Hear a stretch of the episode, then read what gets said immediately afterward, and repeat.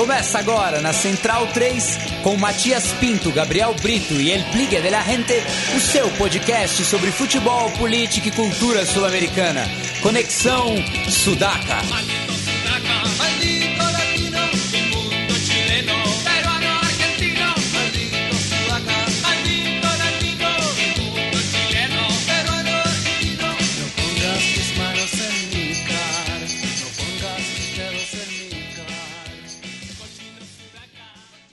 Buenas ouvintes da Central 3, está começando mais uma temporada do podcast Conexão Sudaca, ocupando e resistindo na sua placa de áudio. Meu nome é Matias Pinto e, como sempre, estou ao lado dos meus companheiros de batalha. A minha diagonal esquerda está ele, Gabriel Brito, o guerrilheiro da informação e papai da Ana Cecília. Tudo bom, Gabriel? Tudo bem, Matias?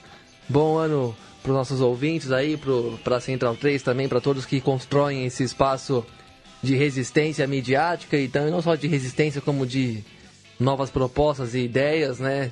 Um espaço que visualiza aí um outro tipo de, de mundo que a gente quer viver e dialogar, né? Então que tenhamos aí uma grande temporada ao lado, ao lado de vocês. Eu fico muito satisfeito de participar mais uma, por mais uma vez, né? E já acumulando anos aqui vindo na rádio e espero que isso continue perdurando no tempo e que vá bastante longe.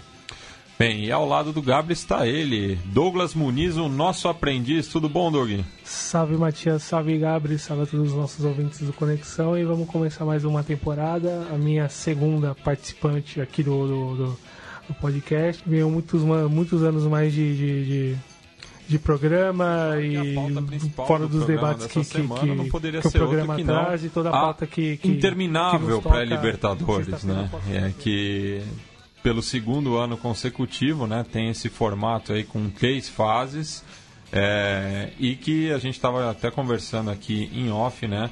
É, é desnecessário, né? Até por isso a gente vai tivemos poucos bons jogos é, nessa fase. Muitos times estão com a é, sem preparação devida, né, para enfrentar uma, uma, uma etapa eliminatória, muita perna cansada aí. O Nacional, por exemplo, que é, tinha feito, o, tinha jogado um amistoso com, com, com o Pearol, que a gente até vai comentar depois. Depois teve a Supercopa Uruguaia, que é uma novidade aí, mas é um, um torneio irrelevante, mas praticamente fez o, o seu jogo de estreia na, a, no, no, estádio Inicondá, né? Fez o ônus do inchaço, né? Só perguntar uma coisa, por que, que tem a Supercopa Uruguaia se não tem a Copa do Uruguai? Porque teve o torneio intermediário ano passado. Foram. É, teve o torneio do primeiro semestre e do segundo. Entre os dois teve um torneio curto, é, com um final e tudo, e o Nacional foi campeão desse torneio e classificou para a Sul-Americana, mas claro, como pegou a Libertadores, teve que abrir mão dessa, dessa, dessa vaga. É, e o ônus de todo o inchaço que a gente discutiu no final da temporada passada, com o brasileiro gigante, brasileiro apertando mil vagas, as outras competições continente afora com um número menor de clubes e com um número alto assim, ainda assim de vagas para Libertadores e talvez a gente vai ver um pouco isso nível menor em relação à Sul-Americana, já que o campeonato começa um pouco mais à frente em relação a, a Libertadores, mas é bem claro essa ausência de perna, não só dos grandes, mas nos jogos menores, aí na primeira fase, se a gente pegar os. No, por exemplo, o Petroleiro com o Universitário, que começou muito cedo, foi a fase ainda anterior, na, primeira, na última semana de janeiro, uh, os clubes não tiveram preparação minimamente digna, nem tempo de férias, nem tempo para conseguir ajustar melhor a equipe, já tem um jogo decisivo já logo na, na, na porta de entrada do ano. É, é, um dos ônus gigantescos, dentre outros, que a gente talvez veja durante a, a competição. E antes da gente passar jogo a jogo, sabe, queria ver se vocês têm algum, algum destaque assim de algum jogo que, que, que valeu a pena, assim, que, que, a gente realmente tenha visto é, duas equipes dando o, o melhor de si em campo. Ah, eu não vi tantos jogos não, confesso que não tive esse tempo para ver tantas partidas. Gostei do jogo que eu vi ontem, que a gente vai falar mais adiante, do Olímpia com o Júnior Barranquilha. Chape e contra o Nacional foi um jogo também interessante, né? Razoável. A vitória do, Santa Fé contra o Táchira fora de casa também acho que foi um jogo um pouco mais interessante, mas não, não me aprofundei tanto nessa rodada de Libertadores, não. Não tive possibilidades de assistir tantas, tantos jogos. Então vamos falar despacito aqui das partidas e das fases de acordo com o conhecimento mais acumulado e conjuntural do que pelos jogos em si dessa semana, né?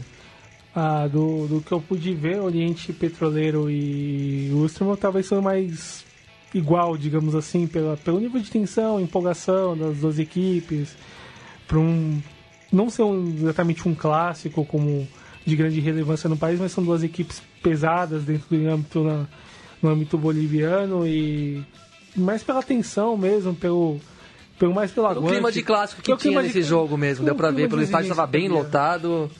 Uma festa legal do, do, dos índios, do, principalmente do, do, do, petroleiro. Aliás, ultimamente as, nos, os estádios bolivianos têm registrado boas, boas festas assim nas arquibancadas, né? Sim. E seria até legal a gente entender um pouco mais isso, conversar com alguém que está lá dentro, que manja mais.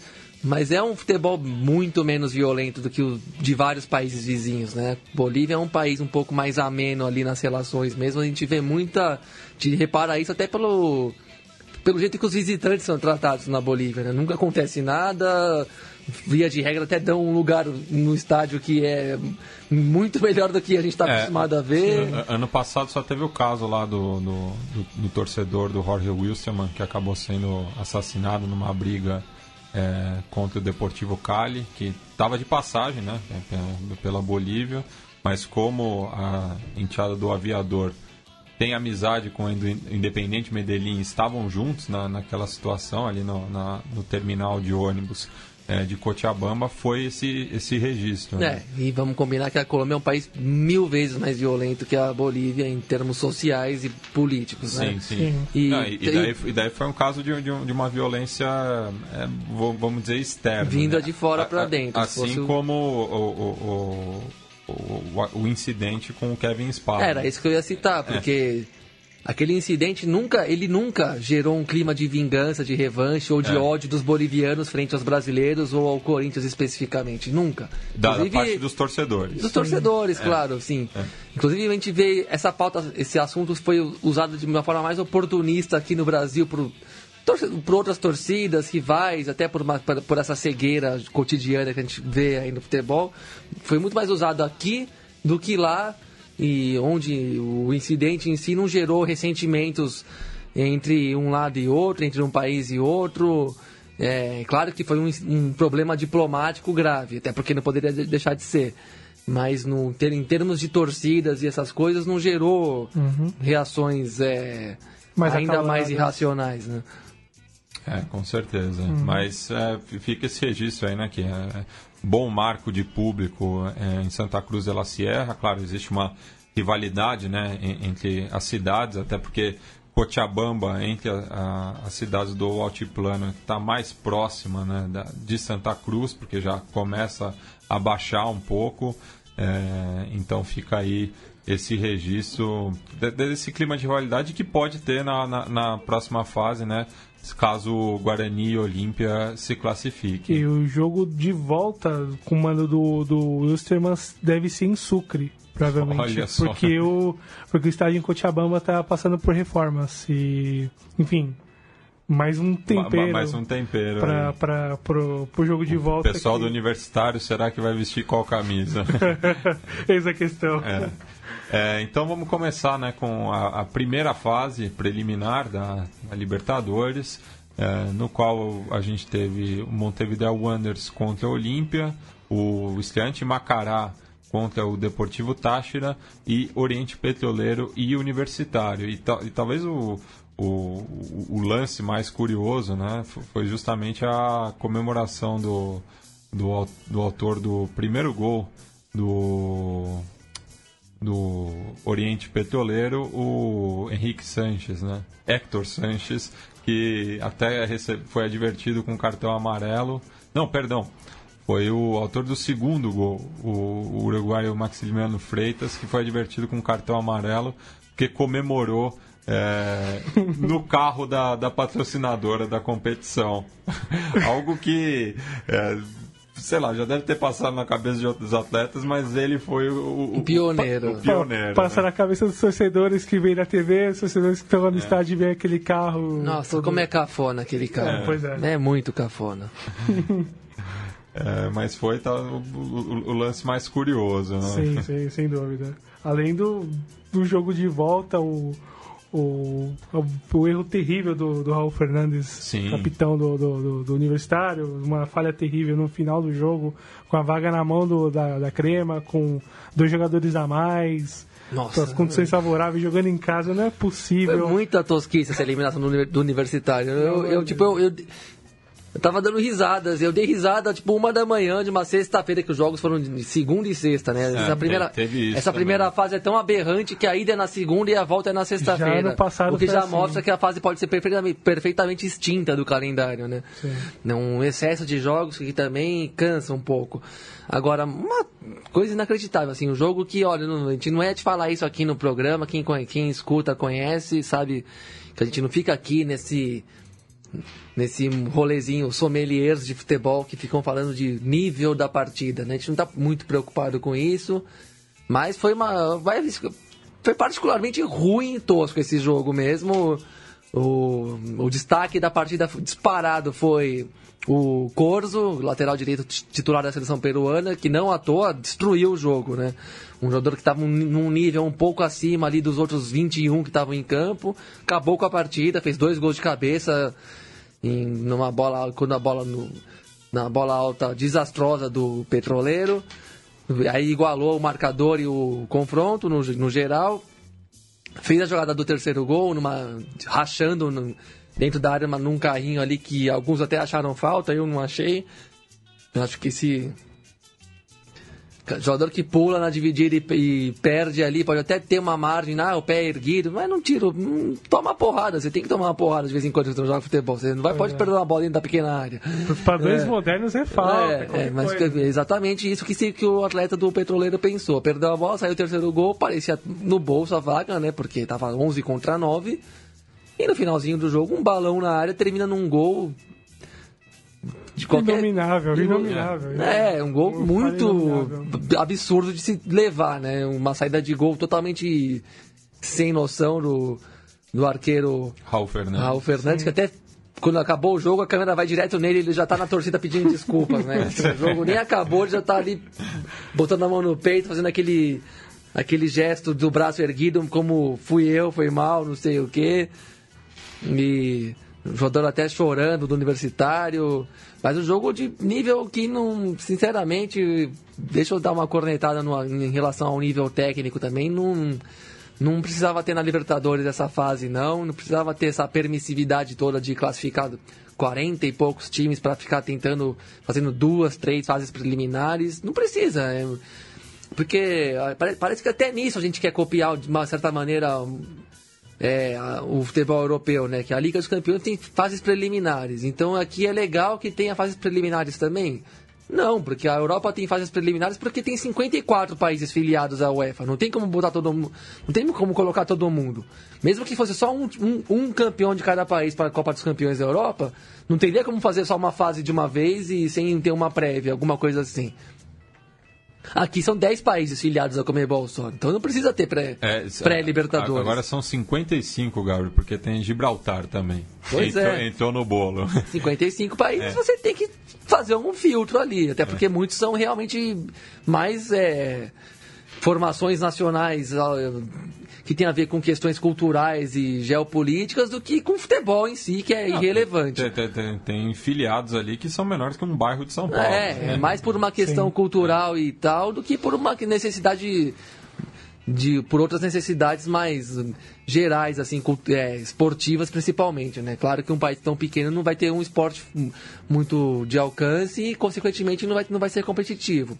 Então lá tem que dirimir um pouco tem que diminuir dar uma filtrada e tal mas aqui são 10 países. 10 países você não precisa fazer fase prévia você já, já tem 32 no na fase na fase final, na fase que interessa mesmo. É, 32 já é muito, se a gente olhar para é o muito. Na minha países, né? opinião, né? falando sério, por mim Concordo seria 24. Plenamente. Por mim seriam 24, faz a conta aqui comigo. Cada país teriam duas vagas. Brasil e Argentina uma terceira vaga. E O os campeões de campeão. cada O- Copa é. de cada- pro- Sim. fariam isso e dá pro, já dava 24 e fica- ficava É, ponta dois de cada firme. país, um Brasil e Argentina a mais, mais o campeão da Sula e mais o campeão da Libertadores. Já deu Rio, fechou. 24 aí. E aí, se cair em caso de repetição, um país ganha uma vaga a mais Sim. e tudo mais. É. Pronto, tava bom demais pra mim. 32 no máximo da boa vontade. Agora, ficar tendo essa fase toda preliminar, o oitavo do brasileiro indo jogar, quase que o nono foi. Tá banalizando, né? Sim. é, E um destaque desse, desse jogo é, entre Universitário e Oriente Petroleiro é que enquanto que a equipe Crema, treinada pelo Pedro Trolho, é, só tinha jogadores peruanos, tanto dentro de campo é, quanto no banco de reservas. O- os crucênios eram cinco é, que, que alinharam é, contra seis estrangeiros, né? um goleiro costarriquenho, zagueiro paraguaio, é, um meia uruguaio, é, outro argentino, um meia atacante venezuelano, outro atacante uruguaio e ainda tinha na opção de banco um atacante colombiano e o técnico argentino. Então mostra aí bem um, um- um contraste aí, né? Que o, o futebol boliviano está cada vez é, atraindo jogadores é, que não conseguem espaço no- nos seus próprios países, né? Inclusive o Bolívar tem até jogadores espanhóis, né? Que, Sim. que vêm tentar a sorte aqui na América do Sul, enquanto que o Universitário, pelo visto, tem apostado é, na base, é, mas hum, não fez um, um- bom papel nessa edição da, da Libertadores. É, passando agora para Olímpia e, e Wanderers, né? É, equipe bastante é, experiente né? do, do, do decano do, do futebol paraguaio, é, que pegou um, um, Wanderers que tem, tinha, tem alguns nomes é, com rodagem, mas ao mesmo tempo vem perdendo muito, né? É, os seus destaques ficam um pouco ali no Prado. É, tá tendo até agora um- uma, uma disputa com o Penharol na, na justiça, né? Por conta da, da venda de um atleta. É, e também alinhou apenas jogadores uruguaios, enquanto que o, o Olímpia tinha três colombianos é, de titular, é, além de um do Rosales que acabou entrando, o argentino Rosales que acabou entrando durante o jogo. Ah, do, do, do Olímpia se destacar também de mais um dos veteranos que chegaram agora, o Dario Verón, zagueiro histórico da, seleção paraguaia, durante, viveu mais de uma década jogando futebol mexicano e é, reserva na, na equipe comandada pelo Daniel Garneiro. Ah, bom, conseguiu, digamos assim, romper com, com, com o peso do- da eliminação passada para o Botafogo, né, que aconteceu no, no início do ano passado, na- nessa mesma fase. Bom, conseguiu despachar com, com autoridade no jogo de volta diante dos uruguaios e em relação aos uruguaios, o, ao Anderson, um pouco o problema da, da evasão dos jovens jogadores cada vez mais cedo, seja para as praças maiores, considerando Penharol e Nacional, até para outras ligas, menor, ligas maiores, mas para clubes muito menores, para Espanha, ou para ligas mais periféricas da Europa, Dinamarca, ou Escócia, que esses jogadores acabam sendo alocados, sejam contratados por clubes grandes ou não, e sobram para os veteranos, como Sérgio Blanco, que é o emblema da história do, do Wanderers, que é o maior artilheiro do clube, que ainda está lá jogando, ainda tenta liderar. é, mas tá, sei lá, na quarta, quinta passagem É, dele pelo enfim, clube. E, e aí não consegue manter um bom nível, não consegue fazer bom papel no- nos campeonatos nacionais, em que pese conseguir vagas ah, nos campeonatos continentais, mas não consegue ir além dentro do- da exigência que o campeonato tem. É, e ano passado foi eliminado na segunda fase preliminar, né? Diante do The Strongest, que até saiu o, o, o- o gol mais bonito na, na votação dos, dos nossos ouvintes, né? Do Chumaceiro. É, e esse ano cai já na primeira fase. Que na temporada anterior, 2015, jogou Foi até a fase de grupos. foi a fase de grupos Não, foi até as oitavas de final. e se classificou nas oitavas de final Foi no eliminado grupo pro Haas, pelo Racing. pelo Racing, dando peleia mesmo. Mas é isso, né? O futebol uruguai é com. Se pro Nacional e, do, e pro Penharol é muito difícil manter um bom time, imagina pro Wanderers, né? Sim. Simplesmente. E pro Pro Danúbio também, para citar um exemplo de um Danúbio que até ganhou um título, revelou jogadores em 2014 para 2015, aí, aí, caiu num grupo que tinha São Paulo, Corinthians e São Lourenço. Né? E, e, já estava sem o, o, Camilo Majada, que foi pro River, e Sim. o Jonathan Alves, que tinha ido pro futebol equatoriano. É, então, imagina se não é uma impulso, uma concorrência desleal mesmo ali, né? Não se, dá. Se a gente pegar o exemplo do Defensor Sporting que bateu o SEMI em 2014 com, com o Derras Carreta, com, com um volume de jogadores jovens. Felipe Gedós. Felipe Gedós. O... o goleiro. O Regueiro, né? No ataque, é. né? O Regueiro, o goleiro que hoje joga no Independiente, não me recordo o nome agora. O Campana. Martin Campanha, é. o, enfim, outros jogadores com mais rodagem para assessorar os garotos. Não, e, e, falando no, no, no, defensor também, um dos, dos, das últimas grandes revelações, o Gonçalo Carneiro, né, sobrinho do, do Zalaeta, é, foi contratado justamente pelo rival do grupo, o Grêmio, né? Uhum. Vai virar para, para o Grêmio. Ele sequer completou 20 anos. É. Pois é. Então, tipo, times, times do Uruguai, alguns como o Anders mesmo, Danúbio, os, que, os, os, que citamos aqui, o defensor, tem um ótimo trabalho de base de acordo com o alcance que tem, com a força que tem. É que na hora de que faz alguma coisinha boa, vaza, né? E não é só esses times não, né? O Flamengo aí revelou o Viseu, o cara jogou bem um semestre, bem mesmo, bem no, contra, no, contra os grandes mesmo, titular, fazendo gol em jogo Regular, importante. Sim. Pronto, o Dinese comprou o cara. O Dinese, uma bosta de time, né? Desculpa, não aguento mais esses caras aqui. Aí o que, que o amigo faz? Vai lá e compra o Dourado, pagando uma bala absurda, em vez de manter um cara de 6, 7, 8 anos de idade a menos. É um ciclo é, vicioso de transações para tudo que é lado que a gente fica tonto só, né? A gente não, no, no fim das, das contas, a gente não não, não planta e colhe, né? A gente meio que planta e o outro colhe. Aí o outro colhe uma coisa e manda para cá de volta porque ele já, tá, já usou o suficiente. Pô, a gente colhe por é, tempo e já revende. É, um, colhe já vende. Um mercado insano, nada saudável a meu ver. Para quem tá lá dentro deve ser muito legal, né? Como se fosse uma bolsa de valores mesmo, que todo dia tem uma cotação nova, um prêmio e um, um dinheiro para alguém pegar aí, alguma bolsa de dinheiro que aparece para alguém, né? Para todo dia alguém ganhar na loteria do futebol, né? Com esse mundo de transações. Sim. Mas pra gente é é um mundo insano, pouco saudável, que até cansa mesmo, porque você nem vê um, um jogador que deve ser mediano assim ao longo da carreira dele, mediano que eu digo, não vai ser um, nenhum craque, mas o Flamengo também não ficou vendo, não, não viu esse, ele vai mesmo ser ou não ser alguma coisa especial. Já vendeu para um time para um, um time que vai lá ficar feliz e se ficar em sexto no campeonato italiano, jogar a Liga Europa e tudo bem, fica nessa vidinha morta aí. Sim. Yeah. E falar, né, um pouco da, da do, do, do Macará, o jogo que, que, que, o Douglas falou que tem que ter muito desprendimento para acompanhar. Demais, né? demais, demais. Tem que ter muito.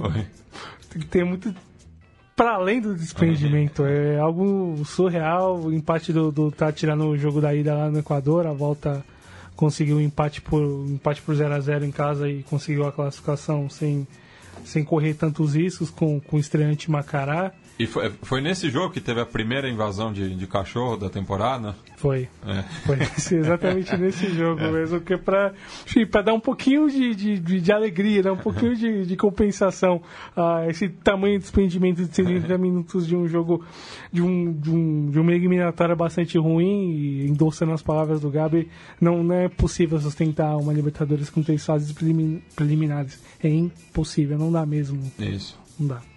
É, e passamos então agora para a semana atual, né? É, lembrando, o, o Olímpia despachou o Wonders no placar global de 2 a 0. É, o Macará foi eliminado pelo Táchira é, por conta do, do, saldo qualificado, né? empate de 1 a 1 em Ambato e 0 a 0 em São Cristóbal. E o Oriente Petroleiro é, também, por conta do saldo qualificado, ganhou em 2 a 0 em Santa Cruz de la Sierra e foi derrotado por 3 a 1 em Lima, mas por conta do gol fora acabou é, passando adiante. É, os, os, jogos da, da semana que passou agora começaram na terça-feira com o Carabobo acabou ganhando do, do Guarani, uma, podemos considerar uma zebra, né? Já que o, o, o, o Guarani, semifinalista de 2015, vem disputando competições sul-americanas há bastante tempo, enquanto que o Carabobo é um, Fez uma boa, um bom confronto com o River ano passado também, ganhou Sim. um campeonato paraguaio recente. É.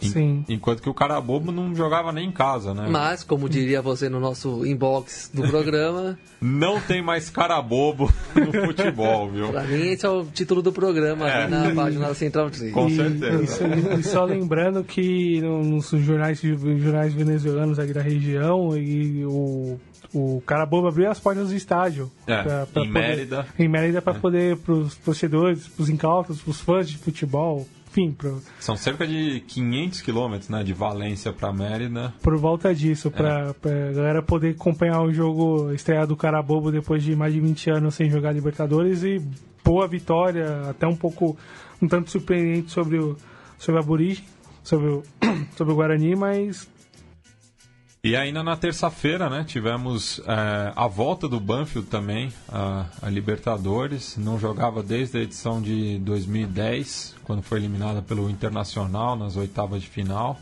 É, e depois passou pela, pela B Nacional, né? Foi, é, cabe destacar, né? A única equipe a ser rebaixada desde a, do advento dos promédios, é, que contou com a temporada que foi campeã nas três temporadas. A, e mesmo assim caiu. E mesmo assim caiu.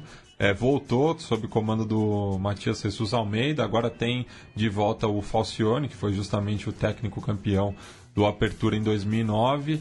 É, conta com é, jogadores bastante rodados, né? O, o, o Dátulo, o, é, o Mouche, é, o Ciptanich também, outro nome é, de peso ali na história. Tivelli, o Tivelli também. É, uhum. Mas, Mas foi um jogo é, bem jogado, né? Mas a, a, a, as duas jogadas que decidiram o jogo, na minha visão, não foram, não foram pênalti. É, o do Banfield, até estava conversando com o Gabriel em off, foi menos pênalti ainda, mas foi aquele típico pênalti do é, futebol moderno. Do futebol moderno com, com as exigências e caseiro também, né? Ah. Porque se fosse do, do outro lado não daria. Sim. A partir do que, que o juizão peruano, o Diego Aro, é, apitou essa penalidade, o, o, lance depois que favoreceu o Independente Del Valle não podia passar batido, né? Foi mais pênalti, mesmo assim eu acho que... É... Sim, seria plenamente aceitável que é. não se marcasse nada e seguir, seguisse a vida Mas e tudo bem. a partir do critério partir que daquele... ele adotou, não, não, não, teria como ignorar. É, e quando a gente é. fala futebol moderno, que a gente não, tá, não é uma coisa estética, é uma coisa bem mercadológica mesmo. Futebol de hoje ele sai já está comprovado até em, especialmente em jogos mais decisivos sai menos gol e fizeram duas alterações na regra que eu achei horríveis. Queria a opinião de vocês mesmo, sinceramente. Mas duas alterações horríveis. A primeira, a interpretação de bola na mão, que antes era mais compreensiva, vamos dizer assim, né? Tinha esse discernimento, mão na bola bola na mão, aquilo que claramente não tem nenhuma intenção muito grande. E não só a intenção, mas como ele, o, o ato de levar o braço, a mão na bola, interceptar a jogada, é, era levado em conta e com isso você via se mar, deveria marcar ou não deveria marcar. E agora não, bateu, tomou, é pênalti, dane-se. Por quê? Para facilitar sair mais gol e, consequentemente, valorizar o produto aí, pro, fazendo uma, um raciocínio bem rápido e resumido. A outra é a do impedimento a partir do toque do defensor, né? Que uma, uma mera raspada, um toque totalmente involuntário, que às vezes nem é um toque toque mesmo na bola, é só uma raspada, uma resvalada, já legaliza um, um, um jogador impedido é, que mesmo que ele tivesse impedido já quando o lançamento, o passe de verdade se direcionou a ele, né? E, isso é uma forçada de barra pior ainda, na, ao meu ver. Você até sabota um pouco a regra do impedimento e, a, e o sentido tático e estratégico da, do jogo para facilitar que haja, uma, que haja mais gol, né? E esse jogo é, foi exemplar disso, né? Não só esse, claro que não, mas esse pênalti do Banfield, a bola até ia para fora, assim, não sei se vocês viram o, o jogo mesmo, a Sim. bola ia para fora, o chute o cara chutou mal, aí o zagueiro meio que tapa, o, na, dá aquela fechada no corpo e o braço tem que fechar junto, bate no, no cotovelo e é pênalti, é muito... É, eu acho lastimável essa, essa interpretação, faz mal para o jogo. Já estamos vendo jogadores que estão aprendendo a cavar pênalti desses de pegar uma bola na beira do campo e meio que cruzar para fazer a bola bater no braço de alguém e ganhar um pênalti. É, eu lembro de pelo menos dois no ano passado, um na Copa Sul-Americana e um no Campeonato Brasileiro. Enfim, é, são essas questões aí do. São, é, é nessas questões que a gente interpela o futebol moderno de verdade, né? De botar no, no canto do ringue e questionar por que, que eles querem, que eles fazem de tudo para valorizar o produto e mitigar as mediocridades do jogo de hoje, que está muito tático, muito físico, né? E, é uma tentativa de uma tentativa de tentar dar um sentido interessante para um jogo cada vez mais corrido, que não para. Mais corrido e mais cerrado, né? Sim. Que tá mais fácil fechar espaço hoje em dia. Cada vez mais. O jogo é mais tático e mais físico. Uhum. Todo mundo fecha todo mundo. Uhum. Você vê, eu vejo isso até em jogos da copinha, assim, quando os jogos são mais equilibrados molecada sub-20 já num padrão tático fortíssimo.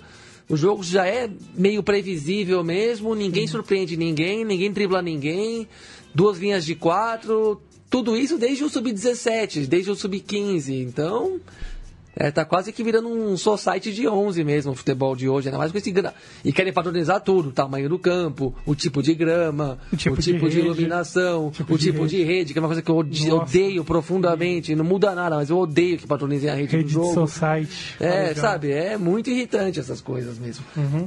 E essas duas alterações de regra foram visivelmente para compensar um pouco a queda da, do número de gols que o futebol de hoje registra. É a cara de qualidade com um jogo cada vez mais corrido e intenso.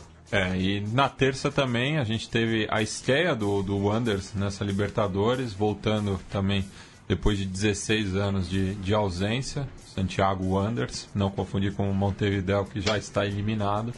É, e que virada de ano, né, pro, pro, pro Wanderers, porque é, foi campeão da Copa, da Copa Chile. Chile diante da, da Universidade é, ali em novembro, 11 de novembro, é, ganhou por 3 a 1 é, Depois jogou a permanência na primeira divisão é, em, entre é, as segunda e a terceira semana de dezembro, 14 e 21 para ser mais exato. Na cara do Natal. É, é, na semana passada jogou na sexta-feira passada jogou a Supercopa chilena contra o Colo-Colo, sendo derrotado por 3 a 0 e agora estreou na, na atual edição da Libertadores, na última terça, e sábado joga pela primeira B contra visitando o São Marcos de, de Arica. Esses os efeitos aí do inchaço e, é. todo, e todo o problema que a gente já estava discutindo anteriormente. Pro... É, no, no, no, caso do Anders, até não teria problema a questão do inchaço, porque foi campeão. Foi campeão da Copa Chile, não, não, não, não classificou como terceiro, quarto melhor colocado. Pelo menos tem um título para se credenciar. É. Mas, mas, o problema é entrar agora. É. o problema é entrar sim, agora. Sim. Mesmo, mesmo campeão da Copa Chile, o problema é entrar agora. É. Já não faz muito sentido já entrar nessa numa fase tão, tão cedo, com, com, com o campeonato espraiado como tá, com, com o número limitado de datas que tem, com Copa do Mundo ainda para para prejudicar a possibilidade de datas possíveis para o time jogar. Poxa, foi menos de 40 dias em relação à queda e estreia do ano. Isso é real. Yeah. e aí você vê, né? Primeiro, a questão do calendário tem que ser de uma vez por todas, a América do Sul tem que se unir para conversar o que qual vai ser o nosso calendário? Porque é o mesmo continente, tem Porque que saber o, se o, é. O Chile voltou o agora. O Chile voltou para o calendário de janeiro, dezembro. É. E outros hum, voltam ou desvoltam para o calendário. É, europeu. europeu. Então isso vai mudando a, o próprio encaixe na temporada sul-americana. E a Libertadores agora meio que adotou o calendário janeiro, dezembro, o calendário solar, vamos dizer assim. Antes não, antes eram de um semestre só a Libertadores e no outro semestre só a Americana. Era, mais, e, e, era uma divisão mais estanque, e, né? E só me corrija se eu estiver errado, mas é, acho que a, só a Argentina mantém o calendário europeu agora, né? Com a mudança do, do Chile e do Uruguai, que eram o, sim, os outros que eram os outros dois que Sim. sempre tradicionalmente tinham. Sim, agora, sim, sim. acho que agora só sobrou a Argentina Só mesmo, a então pode fazer Argentina. o favor de mudar pro solar também, né? Afinal de Ah, contas, e a- e a própria Argentina somos os trópicos. Em 2015 fez o calendário solar. Sim, tá indo e voltando da É. Amazônia interminável o futebol argentino também. É. Vamos chegar lá depois, senão nesse programa vamos falar um pouco de- ele- mais a- nesse começo de temporada sudaca, vamos falar um pouco do, da- do, do futebol argentino e sua E- conjuntura. E curiosamente, né, falei que o, o Santiago Wanderers estreia pela primeira B contra o São Marcos em Arica, que fazia parte do Peru. E daí joga semana que vem em Arequipa. Eu acho que é mais perto Arica de Arequipa do que de Valparaíso. Mas Enfim, é- mas de todo modo, É. é. um calendário. O Grêmio também tá vivendo um pouco isso, mas tem mais recursos para botar time em reserva, o Campeonato Gaúcho, ele vai estar ele vai tá na fase de grupos da Libertadores. a então ele- torcida já tá um pouco mais a torcida tá muito mais tranquila, tranquila. até porque tá, a, a vida do time é um pouco mais fácil mesmo, Sim. por ter muito mais recurso. É, mas o time ganha um campeonato e cai de divisão ao mesmo tempo. Ele não tem férias e tem que entrar no mata-mata da Libertadores, porque ainda por cima é injusto, né? Porque já que ele foi campeão de um torneio, ele devia ir, ir pros grupos direto. Sim, né? é exatamente isso. Não faz Mas- sentido o cara Mas entrar ainda fé. pegou lá, tá indo lá de trás, mesmo tendo um título relevante. É, e, E às vezes- e- e tirando, né, o, a gente estava conversando também, o, o o Jorge Wilstermann em 2011, é, as únicas outras equipes que jogaram a Libertadores estando, né, estando fora da, da elite de seus países foram brasileiros, né? Criciúma, Santander, Paulista e Palmeiras. Sim. Juventude também, 2000. Não, o Juventude jogou o módulo... Sim, mas ele tava rebaixado. Porque Ah, ele, sim, ele caiu, é. ele caiu em 99. Sim. A virada veio depois Ele jogou em 2000 Libertadores como um time que estava teoricamente na Série B. sim. É isso Depois a Libertadores veio o acesso da Copa João Avelange, aí o É. Juventude meio que voltou Jogou o módulo azul. no tapetão, naquele É. tapetaço monstruoso que foi dois, Sim. do ano 2000. Mas ele era um time que tinha sido rebaixado e teria que jogar a Série B em tese, né? Sim. Acabou que não jogou mesmo, mas enfim. De todo modo, o Anderson teve férias, na verdade. Então, e, e às vezes acaba, acaba que vira um fardo da participação na Libertadores, porque ele tem que manter o elenco em atividade por um tempo mais exigente, mais intenso, porque não- as férias encurtaram ou quase que ou, ou, ou desapareceram. postergar as férias pra Copa do Mundo. Isso quer dizer que tem que gastar mais dinheiro para pagar o plantel. Sim. Aí, porque você tem que jogar contra o Melgar logo em fevereiro e tal. Aí você não sabe se vai se classificar ou não, de repente você fica fora. Teve uma grande de, de uma despesa para poder jogar uma fase pré-Libertadores que não deu em nada. E você está na segunda divisão do seu, do seu campeonato, onde também você vai receber menos. Tem um gasto para viajar para a equipe para enfrentar o seu adversário e dependendo do que pode acontecer na terceira fase, uma outra viagem que vai exigir mais custos, É. mais logística. Aí você- não chega nos grupos, que é o que interessa mesmo de grana, e tem que jogar a segunda divisão do Chile, que também não tem grana. Aí você toma. Pois é. Quer dizer, foi bom ir para Libertadores ou, ou não? É, É. só valeu a taça. Valeu a taça do- da Copa do Chile, mas a participação em si deu mais dor de cabeça e contratempo do que realmente ajudou a instituição a progredir Uhum. no- é, economicamente, esportivamente e tudo mais. É difícil jogar, fazer futebol aqui. É, agora passamos para quarta-feira, né, é, na qual estrearam os dois brasileiros que não estão na, na fase de grupos ainda, é, com, com duas surpresas. Né? Eu acho que é, nem o Vascaíno mais otimista esperava uma vitória tão tranquila como foi em Concepción, ao mesmo tempo que o torcedor da Chape eu acho que esperava um pouco mais é, da, da, estreia e foi surpreendida com, com, com a, a equipe do Nacional que é, pode não estar nos seus melhores momentos, mas ainda tem uma camisa muito pesada. Ah, o Nacional, uma crise graúda depois do, do- depois de um semestre bastante ruim, segundo semestre de 2017 bastante negativo, em que pesa o título do, do intermediário no, no, no meio do, do ano passado, mas Ah, mas isso.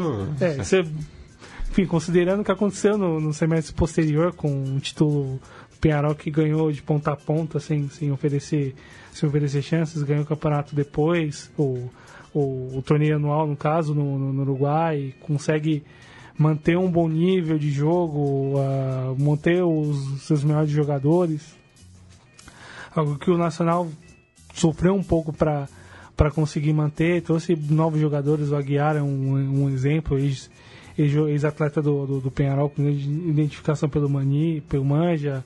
Trouxe o Bergheis, que é bom, que é bom centroavante, pode, pode ajudar bastante o, o, o bolso. Inclusive foi com a entrada dele que o, o Nacional conseguiu marcar o gol. A jogada foi criada por ele. Tem a questão do Polenta que pode, pode sair, quase saiu, mas está com tem um problema lá dentro no clube por conta das suas expulsões com os clássicos com o Penharol, seu é. problema com o grupo na questão de liderança, talvez confiança ou não do, do Medina em relação a. o Cacique Medina em relação a, a ele no, como, como homem que pode a, a parte de capitão, mas. Que até o, o Cacique Medina mal chegou e já está sendo bastante contestado, né? Sim. Porque duas derrotas em clássico, até lembrando né, da, da do, do, do, tabu que, que o Nacional segurou é, durante segurou algum, muito algum, tempo, bons anos. Pegou mal, né? Sim, sem dúvida. Segurou com, bom, com bons anos, ganhando títulos e mais títulos com, com, com, com alguma tranquilidade, com até rara tranquilidade considerando o rival, mas a vitória foi um baita talento para o Nacional, dá um respiro para o Cacique Medina, dá um respiro para o grupo de jogadores que ainda deve receber mais jogadores. Um caso do, do Peruzzi, que pode estar tá em vias de sair do Boca Juniors para assinar com, com o clube uruguaio. Tem bons jogadores, conseguiu manter uma base de alguns anos para cá, de 2015 para cá, quando, quando quase bateu a semifinal da Libertadores. No caso 2016, né, dizendo quando parou contra o, contra o Boca Juniors. Mas o derrota em clássico, talvez uma situação de, de, de, desgaste dos atletas vem pesando agora, assim, ou veio à luz de forma mais clara agora, ver se consegue classificação, confirmar a classificação no jogo de volta agora no, no Parque Central na semana que vem contra a Chape, para conseguir ter um pouco de ter um pouco de paz, de, de sossego e tranquilidade mínima para o Cacique Medina conseguir montar um time minimamente competitivo, pensando a terceira fase e conseguir passar a fase de grupos. É, e, e a, a, classificação que pode vir em campo, mas ser perdida já no, nos tribunais também, né? Porque a Chapecoense entrou hoje né, com um, um pedido de eliminação do, do, do Nacional, é, baseado no artigo 33, item 2 do Regulamento Geral das Competições da entidade, é, por conta né, do, da atitude de a, alguns torcedores do Nacional é, que zombaram em relação ao acidente de avião da equipe catarinense, né? Mas é, eu, eu acho assim é, é, lamentável a situação. Até quem, quem é, filmou o, esse ato foi o repórter Pedro Rocha da, da, da Rede Globo, que é nosso ouvinte. É, e realmente é, é revoltante o que aconteceu, mas eu, eu acho que a eliminação do clube não tem nada a ver. Assim. É, eu, eu, acho que é uma, que é uma é atitude que, que, que, que vai além. Assim. O Nacional é, prontamente já, já respondeu a esse ato, já expulsou o sócio, né? inclusive já é, até revelou o número é, do, do associado, conseguiu identificar as imagens. Então, é, eu, eu, eu, sou completamente contra essas punições coletivas. Sim, eu também sou contra, mas Sim, também compreendo a revolta da, do clube mesmo e, e, a, e, essa expressão institucional da, da Chapecoense de exigir uma punição sumária e muito rigorosa, porque estamos falando de uma história que é o, praticamente o, o, o indizível da vida, né? Você não pode brincar com um negócio desse e em nenhuma instância, em nenhuma circunstância, nunca vai ter graça. Sim, sim, mas que o torcedor seja penalizado. Claro, não tenho é. que fazer. Sou é. contra isso, mas é. eu estou dizendo que eu entendo a reação da Chapecoense Também. colérica de ficar. É. de exigir a punição sumária total pro. Pro, pro, pro clube cujo torcedor fez isso, é, não tenho o que falar. Acho que o ser humano é tá em uma fase, como diriam, como diriam alguns. E, bom, tá durando essa uma fase. É, tá, né? tá, tá duradoura nossa, mesmo. Nossa, não acaba. Não tem o que falar. É, é, tão bizarro e lamentável que nem precisa a gente discorrer sobre isso. Qualquer Sim. um já entende e já vê que é, são aquelas coisas que é, ferem qualquer norma de convívio social possível, né, para dizer o mínimo. Sim. E considerando o Nacional já identificou quem é, já tirou, já provavelmente já repassou isso para as instâncias superiores, se, se, se eles caberem. A gente vive um período certo, um certo desejo enorme de punitivismo coletivo, quase que total. Não, e, e, e existe também um, um não dá para negar também um revanchismo da, da Chape em relação ao ano passado, né? Também, também vai por conta tem do esse ranço porque que, que, o Nacional acabou sendo beneficiado com a, com a, com a perda dos pontos do, sim, do Verdão. É. é. Também isso estimula a reação, sem dúvida alguma, né? É, e, e o jogo foi tenso também, né? Foram três expulsões.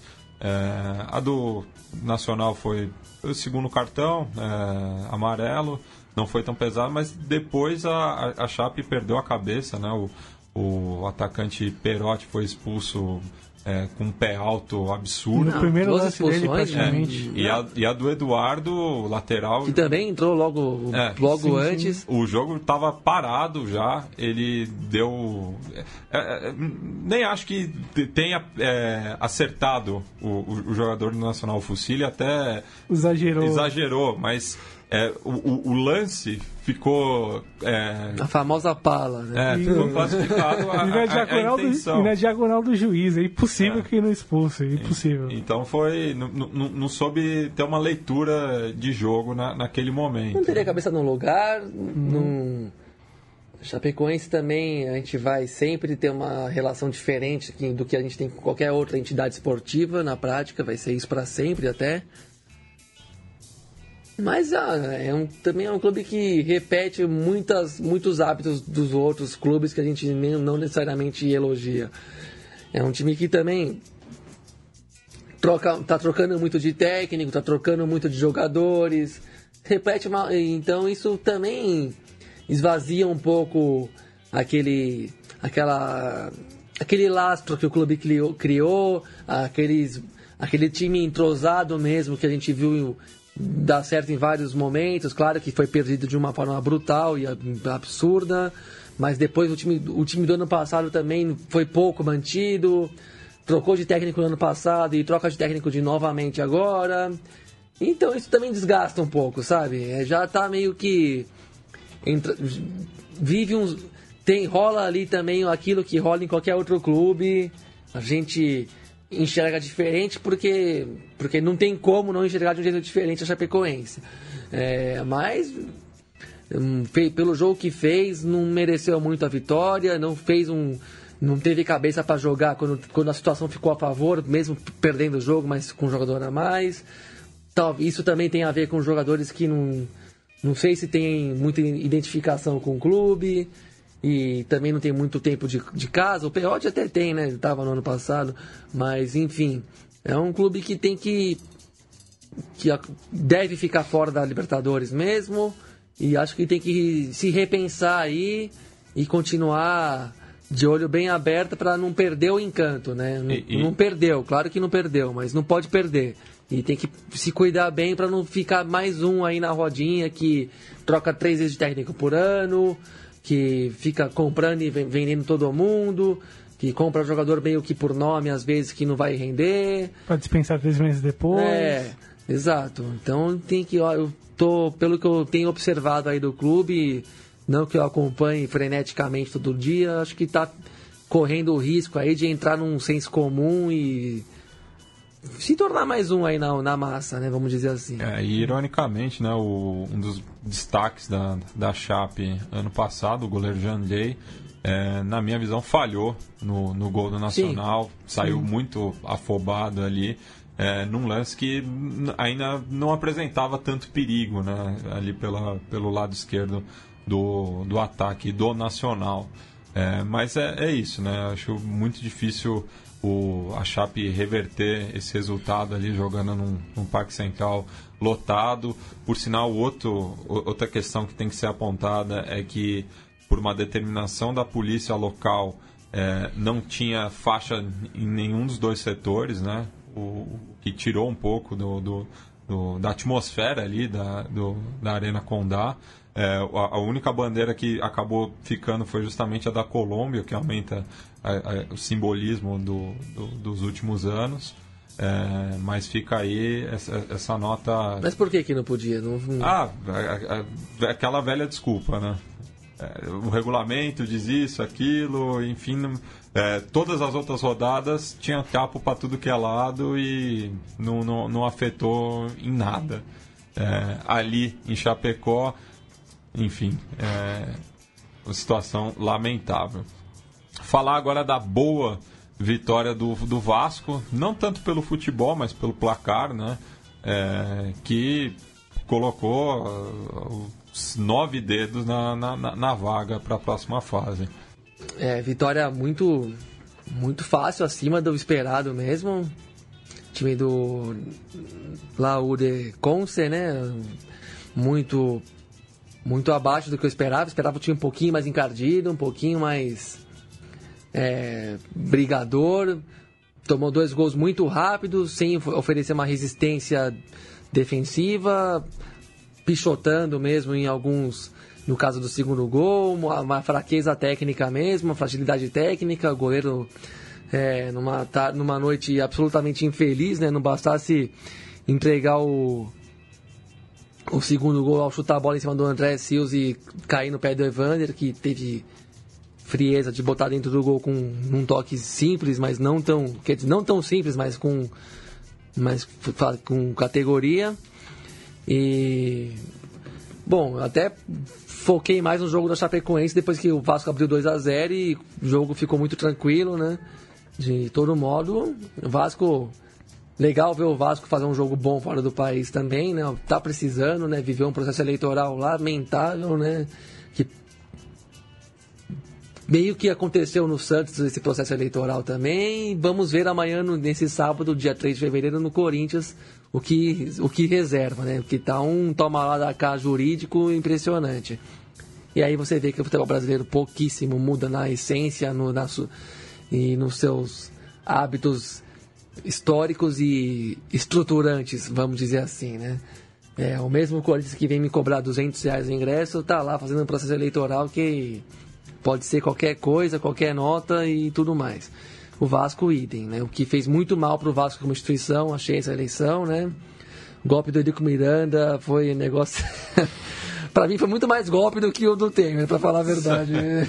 Posto isso, para não entrar em muitas polêmicas para além do, da pauta do programa. Mas É um Vasco fragilizado que não pode, que infelizmente o Vasco não pode curtir tanto essa vitória. Sim. É esse, é esse o ponto. Foi bonito. Foi bonito ver o Vasco sair do país e voltar a fazer um grande jogo, ganhar, fazer um resultado bom, mas a gente tem que ser muito realista. Não tem a menor margem para para muita felicidade e euforia no, no clube, ali na, na Cruz de Malta. No, e tem outro, teria que tem mais uma fase pela frente, já está classificado mesmo. Por um lado, isso é positivo, dá uma moral para o clube mas por outro tem muita coisa para ser reconstruída no Vasco. Até a perda do Matheus Vital para o Corinthians mostra essa fragilidade, um jogador que tinha valor dentro desse do mercado do futebol, né? E acabou saindo por um preço que não, não é que foi barato, mas é que foi por um valor que o Vasco se viu obrigado a vender de tão pendente de dívidas que tinha, que, que estava e ainda está. Então teve que fazer uma venda de valor mais imediatista para poder é, quitar alguma, um pouquinho de suas dívidas. Né? O jogo em si foi fácil mesmo, o Vasco resolveu muito rápido, o garoto Evander estava numa boa noite, fez dois gols com, de classe, não, não posso falar muito sobre esse jogador, mas fez um jogo bom mesmo, herdou a camisa 10 do, do Nenê, até foi saudado por isso, pelo jogador, pelo experiente meia canhoto e tudo mais. E pareceu, parece mesmo um bom valor, mas é muito cedo para dizer. O Vasco passou de fase, mas de modo geral, olhando a temporada de longo, no médio e longo prazo, não tem motivo para ficar para euforia. Tem que ser muito na humildade o trabalho do Vasco esse ano, muito afinco. Até acho que o Botafogo do ano passado do Jair Ventura é uma boa inspiração para esse Vasco desse ano. Se tiver cabeça no lugar, um clube minimamente unido em torno do, do campo e bola, pelo menos. Né? Polit, politicamente a gente já sabe que está rachado, mas se pelo menos deixar o campo e bola trabalhar um pouco, quem sabe dá para manter a dignidade. Vamos Noção dizer assim. limites, bancar o trabalho do técnico que Exato. é bom, do, do Zé Ricardo que é muito bom, conseguiu ordenar o, um time um tanto caótico e desequilibrado, dá, dá mais espaço para os garotos no, durante o Brasileirão. Esses garotos conseguiram segurar, segurar a onda durante boa parte do campeonato e, e, como, e, como, e como prêmio conseguiram classificação do Vasco na Libertadores, em que pese a forma forma, o formato de classificação caótico que a gente já discutiu algum tempo atrás, mas legal ver um time bem organizado, sem, sem mesmo sem o melhor jogador, que, que agora hoje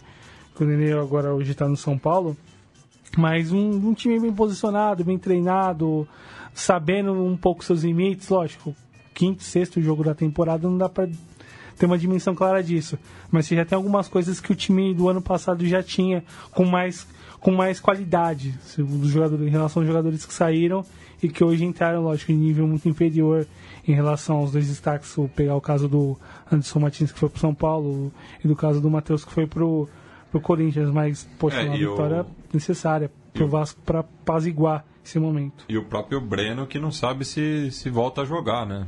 Sim. Tem isso, foi a zaga do Vasco no passado se acertou, né, com o Anderson Martins e, e o Breno e agora não tem nenhum dos dois. Uma defesa praticamente dilapidada. Gilberto no Fluminense, o é. Breno machucado, o Anderson fora, o, o Bruno o Jean voltou pro Corinthians, o Matheus Corinthians, Jean, o Nenê fora. É, chegou o Eraso, né, do Atlético Mineiro, estava encostado lá no, no, no, clube. Mas que muito pouco jogou ano passado, porque é. também teve problema de lesão muito, é. muito grave, enfim. É, perspectivas, logicamente, nada animadoras para o Vasco, mas a vitória dá um, dá um pouco de alento. Sim. E isso, nesse momento, é necessário para o clube. E o Riascos que voltou, né, também sendo campeão colombiano, é, colombiano pelo, pelo Milionários. Milionários. É, e agora passar para os jogos de quinta-feira, né, no qual a gente teve a boa vitória do Santa Fé de visitante é, em, na vizinha Venezuela. É, começou ganhando, sofreu a virada, mas buscou o resultado é, no final. É, equipe também que está em reconstrução, né? O, o Omar Pérez finalmente disse basta, né? O corpo não, não aguenta mais. É, perdeu os seus destaques é, da, da, da, equipe campeã da, da Sul-Americana e agora o Gregório Pérez tenta reconstruir a equipe cardenal que perdeu justamente o título é, para o arquirrival ano passado. É, considerando é, as perdas, a principal que foi a do Omar Pérez, o Gregório vem conseguindo dar um pouco de sentido para essa equipe.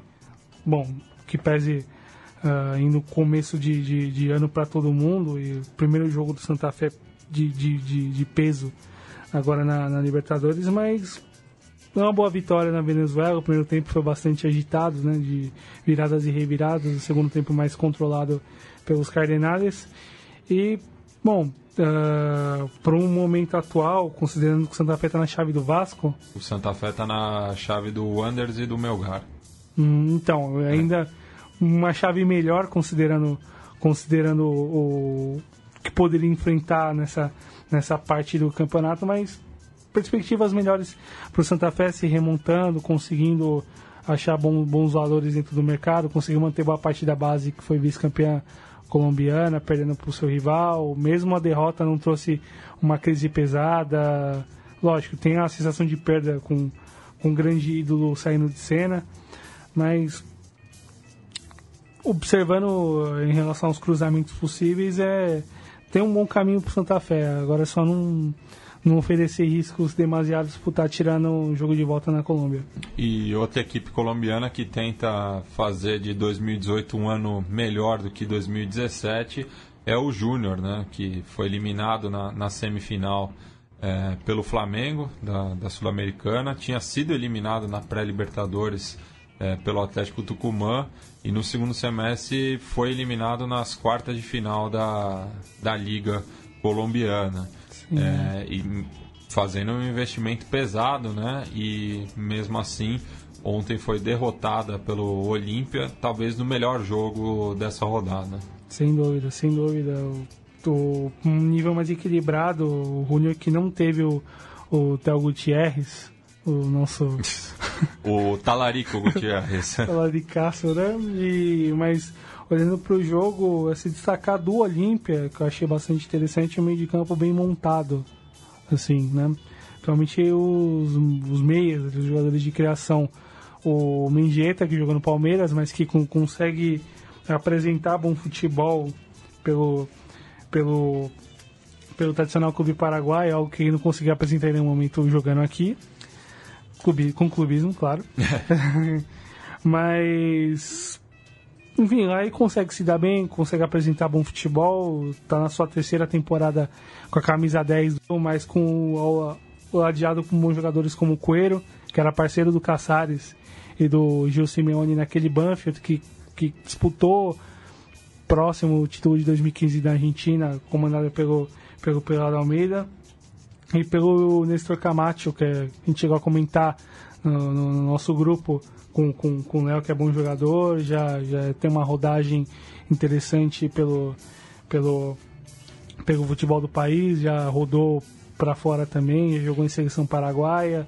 E os três servindo ao, ao interminável Rock Santa Cruz, que fez o gol da vitória no, por 1 a 0 contra o, contra o Junior ontem. Poderia ter sido mais, bombarde, o time bem montado conseguiu bombardear bastante, incomodar bastante o, a defesa defesa do Tiburon, mas não conseguiu mais gols, em boa medida por um talvez uma falta de sorte, uma bola defendida quase em cima da linha, bate-rebate, gols perdidos quase que incríveis que não se perdem em jogos decisivos, mas já se tem um pouco de uma dimensão melhor para o Olímpia em relação ao semestre, em relação ao ano de 2008, 2018, muito melhor do que foi 2017, considerando a forma como foi eliminado nas competições sul-americanas de forma traumática nos pênaltis do Botafogo e na fase, ainda nas primeiras fases da, da Sul-Americana, caindo para o Nacional no último lance do jogo, o Campeonato Paraguaio ruim, perdendo os dois, os dois rivais conseguir as taças e o Olímpia ficar pelo caminho, mas o ano se, começa se apresentando melhor pro, pro, pro, pro decano e a ver o que pode vir no no próximo jogo, que deve ser bastante equilibrado, mas a vantagem é muito boa. E fechando, né? Essa... É, só, ah, só fazer uma, uma Não, tudo bem, é. só fazer um acréscimo aqui.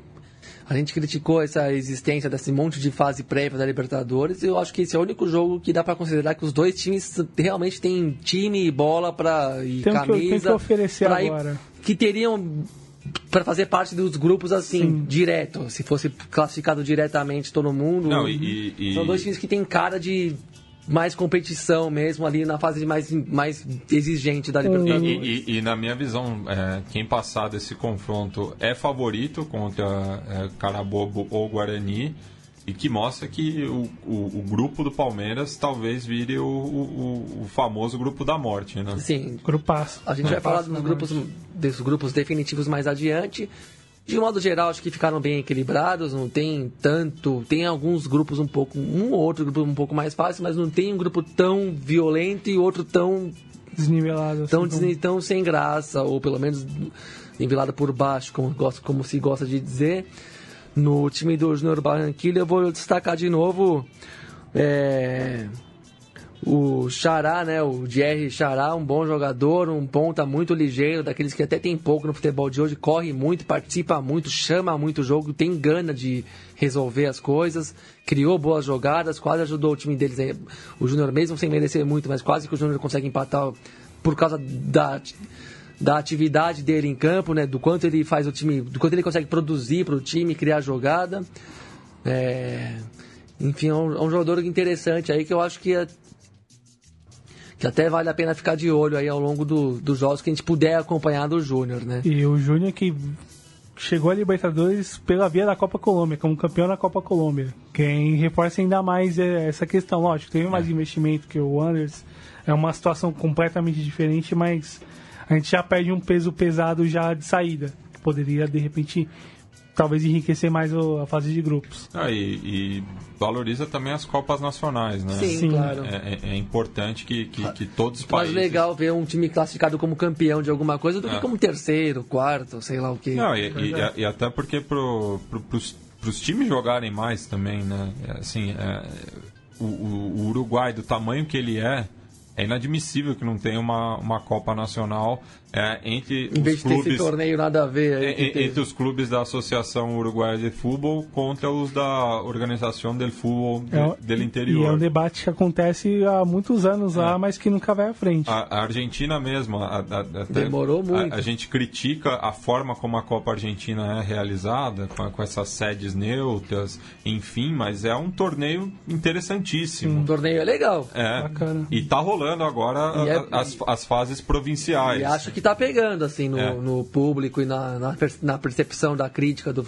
É. Que foi. Percebe, percebe que foi meio mal visto quando começou a Copa da Argentina. Mas a Copa do Brasil, quando começou aqui em 89, também foi meio tida mal como caça-níquel até. Não, é. não, não, era um torneio que veio para ficar mesmo e é bom. É. E justamente essa, é, é, é, interessante esse intercâmbio entre as divisões de, de cada é, país. É, né? inclusive a graça da Copa eu acho que tem que ser essa. É o mesmo. charme todo. Enfim. É, e só lembrando, né, os, os, os, chaveamentos agora dessa segunda fase. É, o chave 1, né, que é o Deportivo Táchira e Santa Fé, se enfrentam semana que vem, quinta-feira, às 10 horas, né, é, em Bogotá, no El Campín. É, e o vencedor dessa chave enfrenta é, o vencedor de Melgar e Santiago Wanderers, que se enfrentam na terça-feira, dia 6, às 10h30 da noite, em Arequipa. Já é, o Nacional recebe a Chapecoense no Parque Central na quarta-feira, às 9h45, horário plim-plim. É, e quem passar pega ou Independente Del Vale ou Banfield, que se enfrentam é, aqui está mostrando no Olímpico Atahualpa. Não sei se, se ainda é, é, é jogo para o principal estádio da capital equatoriana. Tiene el capitán, la cruza defensivamente a Corujo. Corujo organiza la salida tricolor. Si el equipo no funciona, que pruebe con el técnico de Talleres González, importación, venta y reparación de todo tipo de, de equipos, lo que no soluciona González. Ojo, la perdió allí el jugador Arimendi, está el gol, está, qué golazo, qué golazo de Peñarol. Martínez, gol.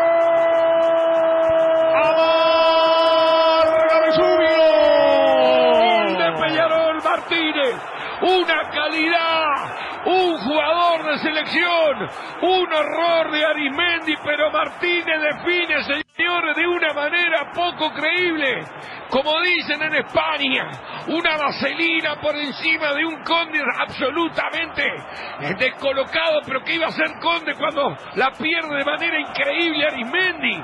Lo deja en carrera Fidel Martínez y el ecuatoriano con una calidad, créame, que no es normal. Le pega la pelota, lo toma Conde a mitad de camino y anota, mire usted, en el primer minuto de partido, gol del equipo de Peñarol.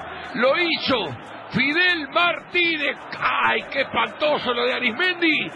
No pudo Conde, gana Peñarol 1 a 0. Ver para creer Martín, autor del tanto. Cuando estás derecho, estás derecho y te sale todo. Y cuando estás torcido, estás torcido y no te sale nada. Difícil de creer que un hombre de la trayectoria de la jerarquía de Arismendi tenga ese error. E increíble después lo que hace Fidel Martínez, ratificando que es un hombre de jerarquía y pico, de selección, desnivelante para nuestro medio. Se equivocó Arismendi, le costó el gol, pero en realidad fue maravillosa la definición de Fidel Martínez. Anticipó el pase a Conde y se la tocó por arriba con una gran calidad. Cabeza, pelota Laubo, el que va a tomar el marcador izquierdo el Jorge Espino para Nacional. Al estadio vino todo el mundo. Vino Andrés, vino Germán y vino Faisán. Vino Faisán. Un buen amigo en tu mesa. Ah, el que va tomando Espino, entregando la pelota sobre ubicación de Polenta. Ataca Polenta, Polenta, Poletón, forma lateral la pelota que vino en dirección de Espino. Al ataque Espino, trastabila el jugador, quiero decir, Corujo, Corujo entregó la pelota para Conde. Trastabiló Corujo que le dio a Conde, Conde Alimendi que la perdió, le quitó Fidel Martínez, adelantado Conde, viene, viene, viene, viene. ¡Gol! ¡Gol! De Peñarol. ¡Gol de Peñarol. Estrepitosa falla de la retaguardia de Peñarol Nacional. Salía la pelota de Conde. Vino en dirección del Jorge Corujo. Se la pasó a Arismendi. Quedó mirando a Arismendi. Le gana la carrera al ecuatoriano Fidel Martínez. Y acaba de convertir el ecuatoriano su primer gol clásico. Y allí festeja enormemente el público de Peñarol. Cuando transcurren tan solo en estos momentos un minuto y monedas, gana Peñarol por 1-0. Es como traer un gol del vestuario. Estrepitosa falla defensiva tricolor. La aprovecha el ecuatoriano Fidel Martínez. Peñarol 1, Nacional 0, Fidel Martínez. Independientemente del error de Arismendi que la deja corta, soberbia definición del ecuatoriano. Porque rápido vio cuando Conde estaba adelantado, se la jugó por arriba en una vaselina perfecta y Peñarol en el arranque gana 1 a 0. Viene efectuando el lateral, Espino, Espino para Polenta, Polenta con la bocha, la tiene Polenta, Polenta cambiando sobre el sector derecho para Corujo, Corujo avanza con la pelota en el primer minuto de partido, la deja más atrás sobre la semiluna para Conde, Conde da el paso al frente, Peñarol esperando sobre el círculo central, viene para Vicente, la dejó corta, toma Fidel, tiró por arriba, viene, viene, viene, viene, ¡Gol!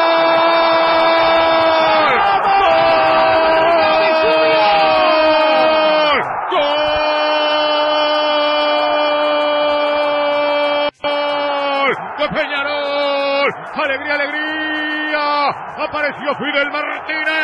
Aprovechando un error enorme del Defendi. Conde estaba lejos del arco. A mitad de camino. Y el globo por encima de la cabeza del golero. Se metió en la red de la tribuna Amsterdam. Fueron espectadores privilegiados los hinchas de Peñarol. Minuto y medio. La receta de Fidel, el comandante, con el 1 a 0. El primer error es de Conde, que pone la pelota donde no debe ante la presión de Peñarol. Y el grave error dentro de la jugada es de Arimendi. Ahora, después hay un jugador que se anima a picar la pelota y que la pone dentro del arco. Un gran gol aprovechando el error defensivo.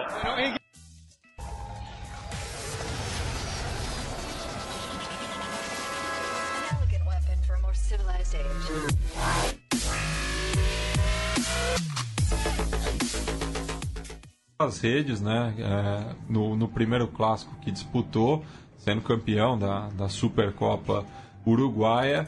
E também se envolveu já numa polêmica extra-campo, né? Já que subiu no Instagram um vídeo é, do elenco do Penharol indo a caminho do clássico cantando Vamos matar o teu bolso para queimar el gachineiro. e é o gol dele, é o gol solitário dele na, na Supercopa Uruguaia que a gente vai ouvir agora no nosso quadro das sonoras.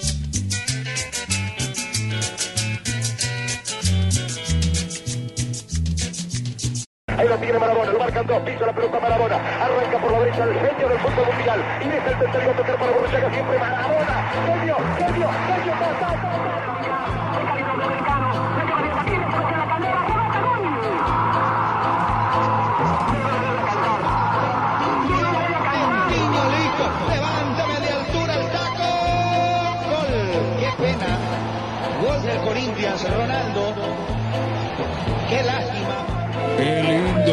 el fútbol, pibe. Qué lindo que es el fútbol, pibe.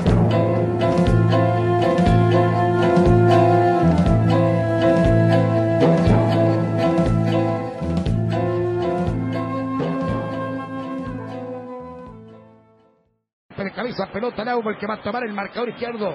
El Jorge Espino para Nacional. Al estadio vino todo el mundo, vino Andrés, vino Germán y vino Faisán, vino Faisán, un buen amigo en tu mesa. Aumo, el que va tomando Espino, entregando la pelota sobre ubicación de Polenta. Ataca Polenta, Polenta, Poletón, forma lateral la pelota que vino en dirección de Espino. Al ataque Espino, trastabilla, el jugador quiero decir, Corujo, Corujo entregó la pelota para Conde. Trastabilló Corujo que le dio a Conde, Conde Alimendi que la perdió, le quitó Fidel Martínez, adelantado Conde, viene, viene, viene, viene.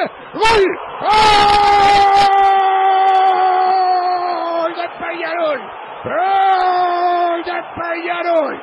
Estrepitosa falla de la retaguardia de Peñarol Nacional. Salía la pelota de Conde.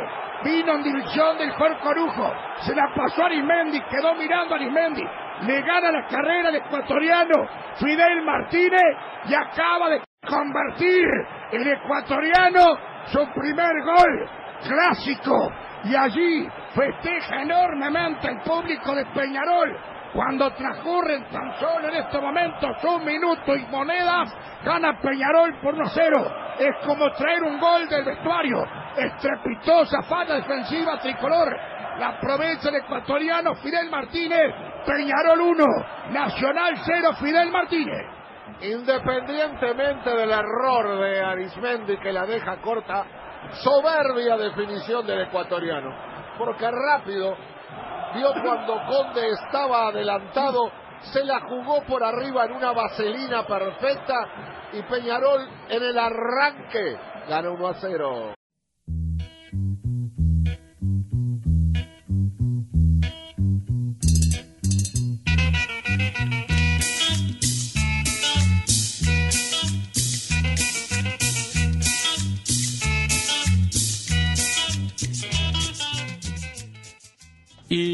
Na antepenúltima edição do ano passado, né, a gente entrevistou o jornalista Cláudio Gomes, autor do livro El Partido Rojo, sobre eh, o título nacional de 77 eh, do Independente, né, no auge da ditadura militar, no qual ele faz um, um, um panorama do, desse jogo, que tinha inclusive interesses da, da ditadura né, em relação a, a, uma equipe da província, de uma das principais províncias da Argentina, ser campeão, no caso o Tajeres, que era o adversário do Rojo naquela final, é, mas esqueceram de combinar com o Botini, né, é, que o, o, o jogo estava caminhando para a vitória é, de Laté, é, o Independente tinha três jogadores a menos e o Botini foi lá empatou o jogo, dando essa conquista é, para o Independente. É, inclusive numa entrevista em 2010, né, ele depois, lembrando de, de passagens da sua carreira, é, deu uma declaração, né? Los militares me sacaram del Mundial 78, que ele fez parte de todo o processo ali da equipe do, do Menotti, mas acabou não indo é, não foi convocado para aquele Mundial disputado na Argentina, mas acabou sendo campeão do mundo depois, tanto pelo Independente em, em 84, quanto pela seleção argentina em 86. É, sendo reserva, mas era, uma, era muito importante ali pro, pro moral do grupo. Inclusive o próprio Maradona sempre declarou que o, o Boccia era uma das suas referências, né? Sem dúvida, sem dúvida. Tem um texto do Futebol Portenho que eu recomendo muito, falando sobre esse jogo, um pouco sobre o contexto da época, explicando algumas histórias bastante interessantes, falando sobre, sobre essa, essa página bastante lembrada, bastante recordada pelos índios do, do Rojo, uh, uh, nesses, tempos, nesses tempos atuais, né, de, de, de, de lembranças, de recordos importantes da história do clube. Mas é, enfim, eu, eu impossível a gente imaginar o Maradona, Bottini e o Beto Alonso naquele meio de campo argentino em 78. Agora fazendo um paralelo aqui, ah, claro, um pouco pode. imaginário, o Bottini ele é tipo um Ademir da Guia do futebol argentino, né? Pô, pode ser, em, né? Pela, em, em, termos de também de carreira na seleção, que uma coisa que uma frustração que ficou para sempre aí, para sempre ser discutida para a posteridade. E pelo que fez no clube onde jogou e pela trajetória que teve nesse clube de ter jogado a vida inteira lá e ser o recordista de jogos, títulos e o maior. É. ser o maior de todos, camisa 10, e ter tido essa história complicada em relação à seleção. Me lembra muito assim a, a trajetória do, do, de tudo que eu conheço, que não é tudo na verdade, mas pelo que eu conheço do, do Botini e do Ademir da Guia, eu vejo muita semelhança entre um e outro. Aí. Se a gente é. mal comparar os debates da, da época, lógico, considerando os períodos históricos e os momentos, era um pouco o debate Botini e Maradona na época, com o debate Ademir da Guia e Rivelino aqui. Sim. Que acabou não indo. O, o Zagallo tinha os dois na mão para 74, não utilizou nenhum, nenhum outro direito, dando o que deu. O Menotti teve essa questão na, na mesa, não, não executou, tirou os dois, apostou em outros jogadores lógico, veio o título da forma que veio, mas ficou um pouco para e se pudesse ter juntado esses jogadores juntos no mesmo time, o que poderia ter sido. É.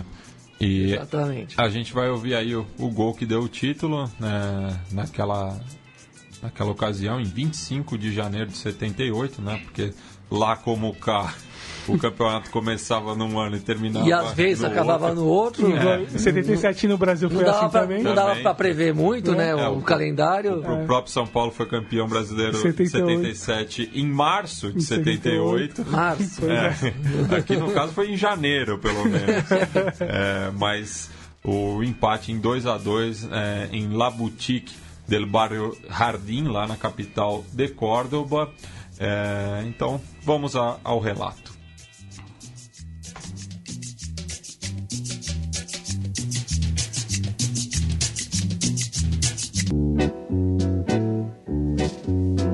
Recuerdos de Ipacaraí.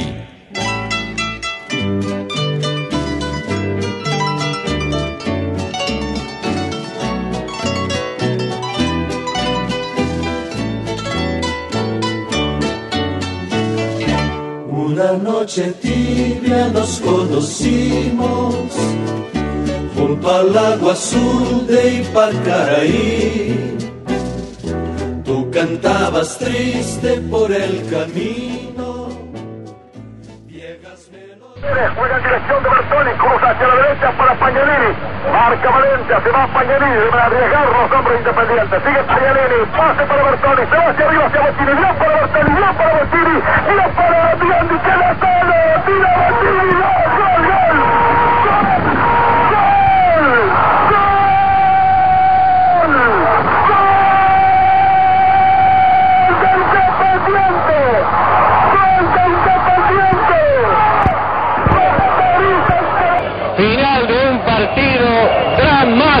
aquí en el barrio Jardín de la ciudad de Córdoba. 2 a 2 Independiente y Talleres y por diferencia de goles Independiente es el campeón nacional.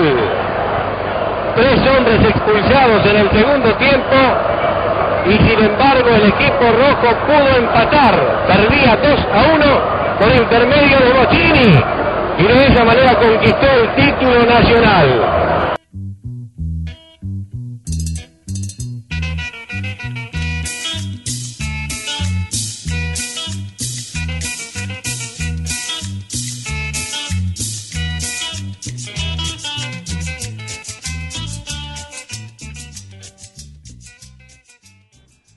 Fechando mais essa edição do Conexão Sudaca, eu deixo a palavra para os meus companheiros de batalha. Ah, Nada a acrescentar, a não ser os nossos votos para que todos nós aqui tenhamos um grande ano, nossos ouvintes também, a Central 3 e seu projeto de mídia também. Enfim, é isso. Mais um prazer, sempre um prazer estar aqui às sextas-feiras. Vale a pena se esforçar para organizar a vida e poder estar aqui, encontrar vocês, compartilhar o que a gente sente, o que a gente vê e vive pelo menos uma vez por semana. Uma coisa que me preenche muito, me faz muito bem, me dá alegria. E, enfim, vida longa Central 3 e a projetos semelhantes que ainda estão em, ainda considero em fase de, de eclosão, né, de afirmação e também de compreensão do público que eu espero que se engaje cada vez mais. E acho que as pessoas têm mesmo que se engajar cada vez mais naquilo que elas acreditam e se aproximar, não só ter uma relação distante e às vezes um pouco virtual, vamos dizer assim, tem que buscar se aproximar daquilo que você gosta mais e se engajar para fazer durar no tempo, para a gente de fato poder quebrar algumas correntes aí que nos prendem, né? Douglas. Faço minhas, faço suas as minhas palavras também, Gabri. Poxa, é prazer enorme poder vir aqui mais uma semana, poder primeira semana do ano poder compartilhar com vocês tudo isso que foi visto, que pode ser pensado para um futuro próximo, para, enfim, para o programa e para outros projetos da rádio. Pô, um prazerzaço poder integrar mais uma vez aqui o, o essa frente de batalha que, que, que estamos mais uma vez. E, poxa, vida longa rádio, vida longa conexão, há milhões de projetos que, que, devo, que virão, certamente. E vamos que vamos, Matias. Bueno, e a gente vai encerrar esse programa com um lançamento de hoje mesmo, é uma parceria aí entre o Carlos Vives, é, cantor colombiano, é, brother do, do Valderrama, é, eles que têm uma, uma rivalidade interessante ali, é, ambos torcedores do União Madalena, só que o, o Pibe jogou no Júnior, principal rival ali no, no Caribe, e o Melendi, um cantor espanhol, e no clipe dessa música, Ele Arrependido, o Carlos Vives, que é o grande embaixador da, da, da equipe caribenha, é, coloca um, um, personagem, um menino no clipe que tá jogando beisebol com uma figura paterna é, e ele não leva jeito nenhum pro, pro esporte com taco, enquanto que outros meninos estão batendo uma bola ali, ele tá com a camisa do, do União Madalena, vou até linkar o vídeo para que vocês vejam depois. É, em determinado momento ele troca o, o beisebol pelo futebol e se dá muito melhor na segunda modalidade. É, então fica aí a, o, esse lançamento da semana. A música nem ela grande essas coisas, mas deve ser o, o hit aí do, do carnaval é, na Colômbia, na Espanha, sei lá. É, fica aí a, a, a, dica pela, pela produção do, do clipe, que é, que é muito bacana. Então a gente se encontra semana que vem. Hasta!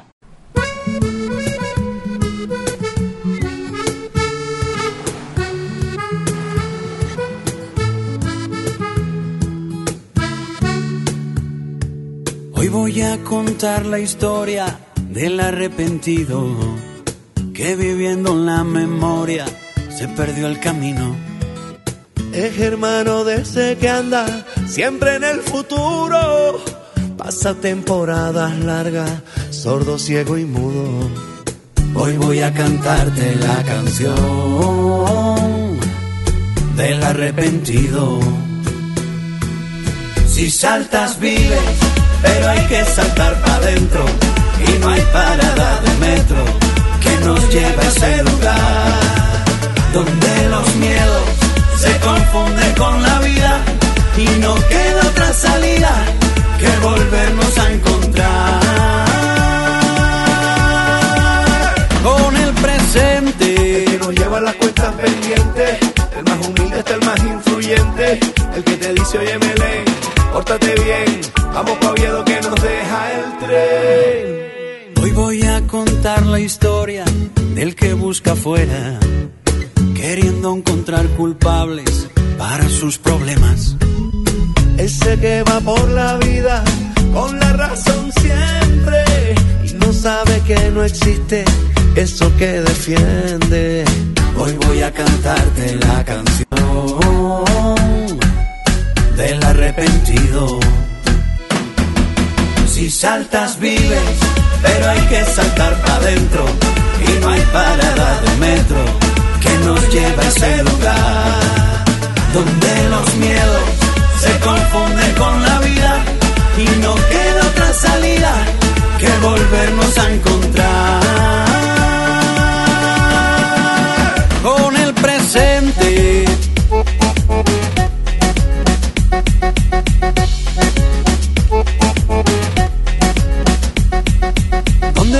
los fantasmas, se ahogan las supersticiones, donde todo el mundo baila al ritmo de los corazones. Hay donde todos los miedos, Carlos, se desaparecen, donde todas las tristezas se van cuando Belén aparece. Si saltas vives, pero hay que saltar para adentro y no hay parada de metro que nos lleva a ese lugar donde los miedos se confunden con la vida y no queda otra salida que volvernos a encontrar. Despierta, con cada segundo que pasa se cierra una puerta. En cada mirada perdida se muere un paisaje.